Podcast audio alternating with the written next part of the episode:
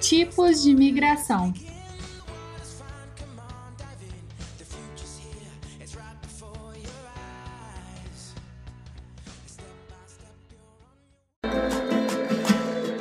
Atravessamos o mar Egeu, um barco cheio de fariseus, como os cubanos, sírios, ciganos,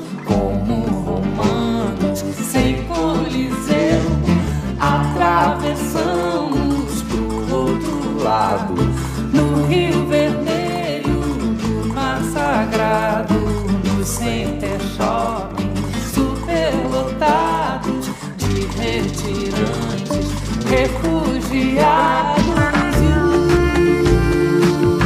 Ao som de tribalistas, a gente começa falando nesse podcast de tipos de migração. A gente vai falar de migração interna e externa, a diferença entre emigração e imigração e outras coisas mais. Então vamos lá falar de tipos de migração. A migração nada mais é do que esse fluxo né, de indivíduos é, se deslocando de um lugar para o outro. Pode ser uma migração interna e uma migração externa. Quando nós falamos de imigração, nós temos que ter em mente que imigração se refere a alguém que está chegando no país estrangeiro. Então, o italiano que vem para o Brasil, ele é um imigrante. E esse italiano que saiu lá do seu país, a Itália, ele é um emigrante em relação ao seu país. Então, emigrante é o que sai e imigrante é o que chega.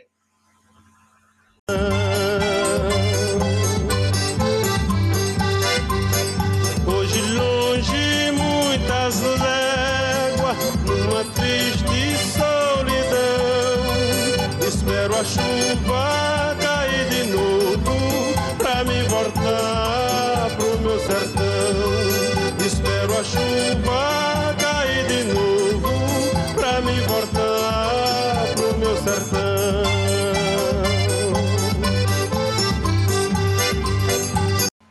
Trechinho de asa branca se refere ao primeiro tipo de migração que a gente vai falar, que é a migração conhecida como transumância.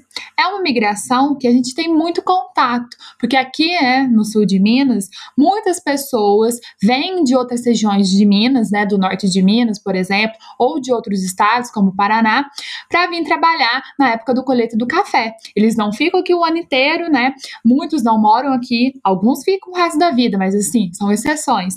Grande parte vem, fica os meses da colheita do café, dois, três meses, no máximo quatro, e depois voltam para os seus estados, né? Ou para suas cidades. É isso que é o movimento da transumância, né? É, é uma, uma migração, assim, rápida, né? Sazonal dependendo da época, da estação do ano. Isso, a música da Asa Branca se refere, né, a um- uma migração de retirantes, né, do norte por conta da seca, por conta dos fatores climáticos que tem lá, eles vão para outras regiões, esperando, né, vão voltar quando chover. E isso é um movimento de transumância. E depois disso temos aqui, ó. Trouxeram nós pra cá. Não, já vai chegar. Já vai chegar, até agora. Não Quero café! Quero café! Quero café! É! Isso aqui é uma porca! Eu amo esse vídeo, é uma pérola da internet. Eu quero café, café. Gente, por que, que eu trouxe isso aqui, né? Porque eu quero mostrar com esse áudio, né, extraído do aquele meme na internet, que como é estressante viver na cidade grande, né? É fila para todo lado, é muita gente, né? No caso, esse homem estava no hospital esperando café há muito tempo. É, e realmente é, a, é a, a, realidade da cidade grande. É, não só grande, né? As cidades médias também passam por esse problema. Mas o que, que eu quero dizer? O que, que eu quero mostrar com isso tudo? É que hoje temos um movimento, né? Um tipo de migração muito popular, que é o movimento pendular. Né? Que é de ir de um ponto a outro, né? Um pêndulo que vai de um ponto a outro. O que, que a gente pode pensar? Esse tipo de migração pendular se caracteriza por ter uma cidade dormitório e uma cidade de trabalho. São Paulo, por exemplo, é uma grande cidade, na maior do Brasil, e tem muitas oportunidades de trabalho, é claro. Só que o custo de vida ali é muito alto, muito alto mesmo. Então, o que muitas pessoas fazem? Utilizam São Paulo para trabalhar, trabalham ali de segunda a sexta, mas não moram ali. Né? Tem outra cidade, como a cidade dormitório, onde eles possuem a residência, né? Ou pagam aluguel, por exemplo, ou, é, e vivem ali naquela cidade, no final de semana todos estão naquela cidade. Então, suas casas são em outra cidade, só que todo dia elas se deslocam para São Paulo, por exemplo, para trabalhar.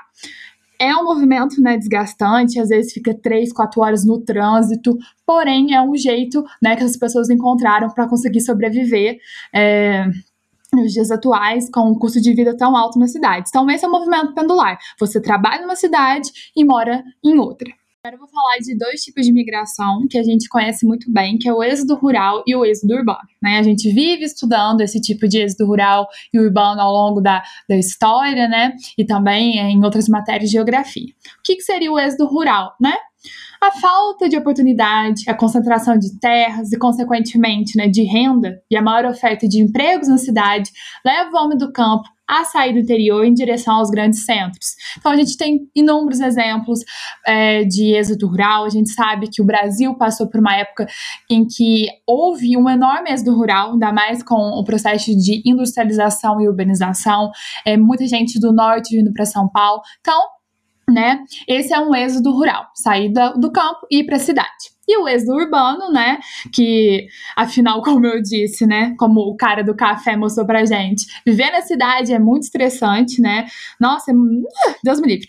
Então, é, esse movimento, às vezes, de retorno também acontece, né? As pessoas vivem um tempo nas cidades e depois retornam ao sertão, retornam às suas cidades, assim, que nasceram, ou cidades do interior, voltam pro campo, né?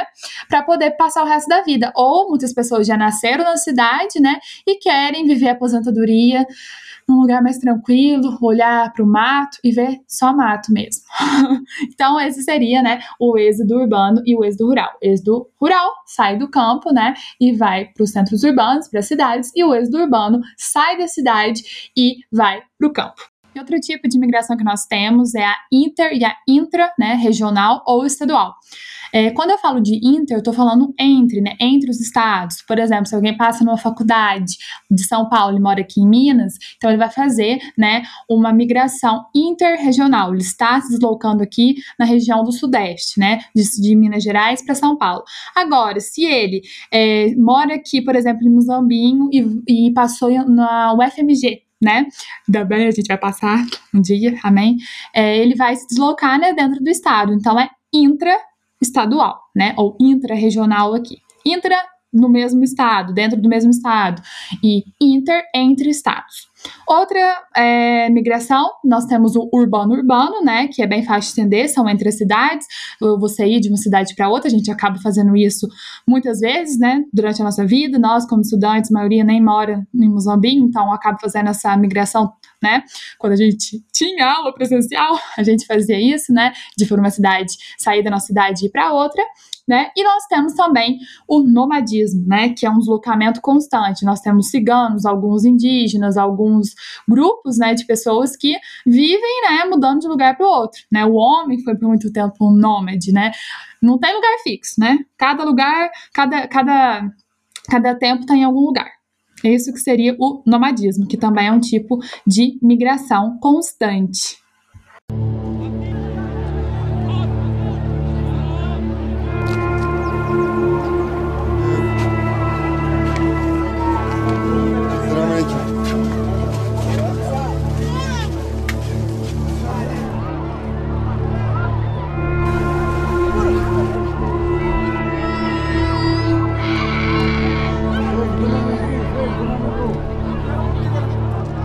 Esse é um trecho de uma reportagem falando sobre os refugiados ao redor do mundo e isso que a gente vai falar agora sobre as migrações externas. Temos, né, fatores que levam as pessoas a migrarem. Temos fatores repulsivos e fatores atrativos. Quando a gente está procurando um, uma melhor oportunidade de emprego, quer é, fazer um curso de línguas, quer fazer, tipo, se aperfeiçoar em algum idioma, muitas pessoas, né, vão para esses países, vão para os Estados Unidos, vão para Inglaterra, vão, sei lá, quer aprender italiano, vai para Itália, quer aprender alemão, vai para Alemanha. Então, nós temos esses fatores atrativos, né, melhores oportunidades de vida, um conhecimento de mundo, é, quer se, se encontrar com novas culturas, são são todos fatores atrativos, mas nós temos também fatores, né, repulsivos, né, que geraria uma migração forçada, que é no caso do refugiado, né?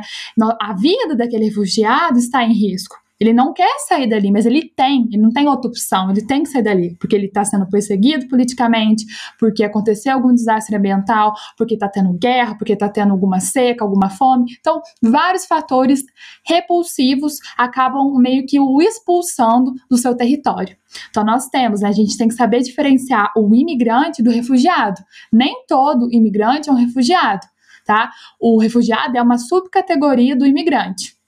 Então, quando a gente pensa em refugiado, a pessoa foi forçada a sair dali, sua vida corria risco. E o imigrante, né, ele já consegue, vamos dizer, ter uma maior autonomia. Ele que escolhe é, realmente, tipo assim, sair da, da, daquele local. Não quer dizer também que a gente, a gente tem imigrante, por exemplo, imigrante mexicano, que a vida ali no México não é das melhores. Então, ele vai, atravessa a fronteira e chega nos Estados Unidos para tentar uma vida melhor.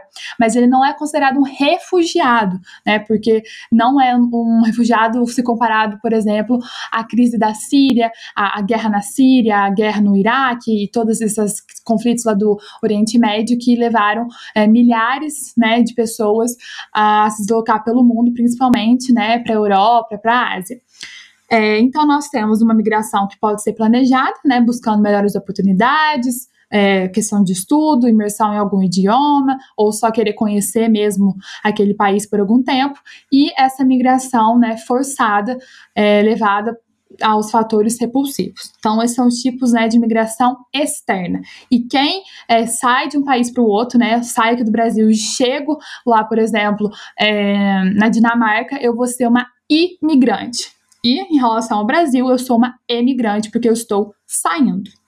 Então é isso por hoje, pessoal. Espero que vocês tenham gostado. Esses são os tipos de imigração. É um assunto muito interessante. Se vocês ficaram curiosos, pesquisem sobre como está é, tá a taxa hoje atualmente de é, refugiados no mundo. É um, é um número muito preocupante e tem vários documentários na internet falando sobre a vida desses refugiados e também, né, se vocês quiserem, pesquisem sobre é, a migração que ocorreu do norte do, do país para São Paulo, né, tem muita coisa muito interessante e é um assunto, assim, muito legal mesmo, tá? Então, tchau!